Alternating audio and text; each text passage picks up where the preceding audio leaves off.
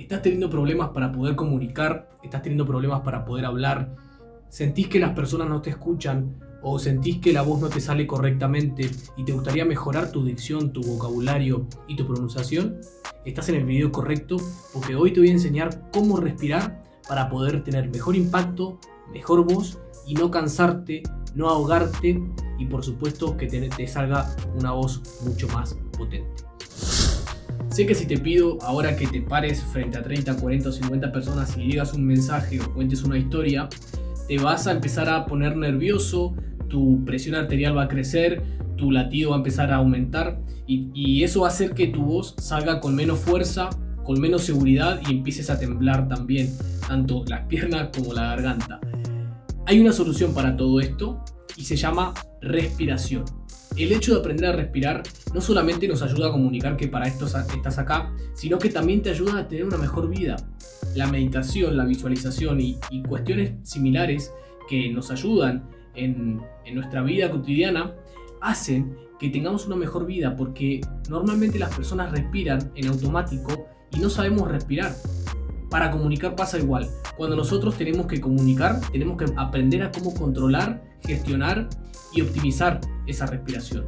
Así que te voy a enseñar cómo hacer la respiración diafragmática, que no es nada de otro mundo, pero que consiste justamente en llevar aire de tu diafragma hacia tu garganta para que salga más potente y no te ahogues ni te canses a la hora de hablar.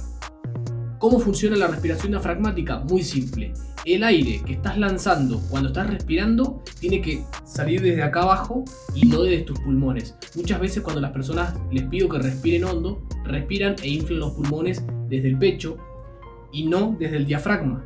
Entonces, vas a hacer el siguiente ejercicio muy simple, muy práctico, pero que te va a dar eh, la, justa si realmente estás respirando bien. Y es, vas a poner una mano en el pecho, vas a poner la otra acá abajo, un poquito más abajo de, de, de la boca del estómago y vas a empezar a respirar. Quiero que lo hagas ahora. Si realmente lo que se levantó fue tu pecho y no tu diafragma, estás cometiendo un error y estás mandando aire desde el lugar incorrecto. Si se levantó tu estómago y no tu pecho, estás enviando aire desde la forma correcta. Ahora me decís, bueno, está perfecto.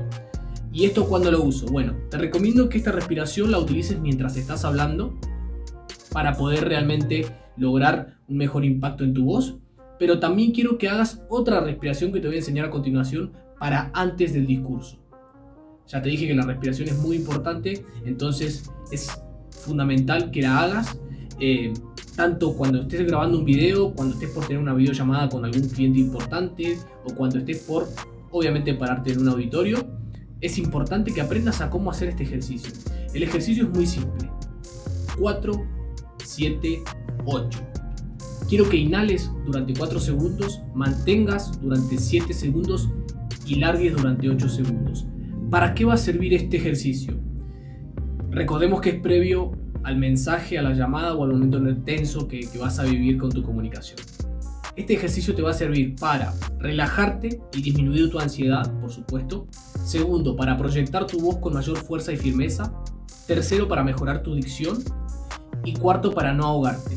Como bien hablábamos en la respiración diafragmática, lo peor que te puede pasar, y te digo porque me ha pasado, en plena presentación o historia, ahogarte, quedarte sin aire y tener que frenar y dar esa sensación de que estás nervioso o nerviosa, es ahogarte. Entonces, con esta respiración previa del 478 y con la respiración diafragmática durante el relato, vas a realmente lograr la diferencia para poder ser mejor comunicador, por supuesto, y estar más tranquilo en los momentos clave que hay que negociar, que hay que vender o simplemente que hay que ir a pedir un aumento a, tu jefe. Así que espero que te haya servido este video.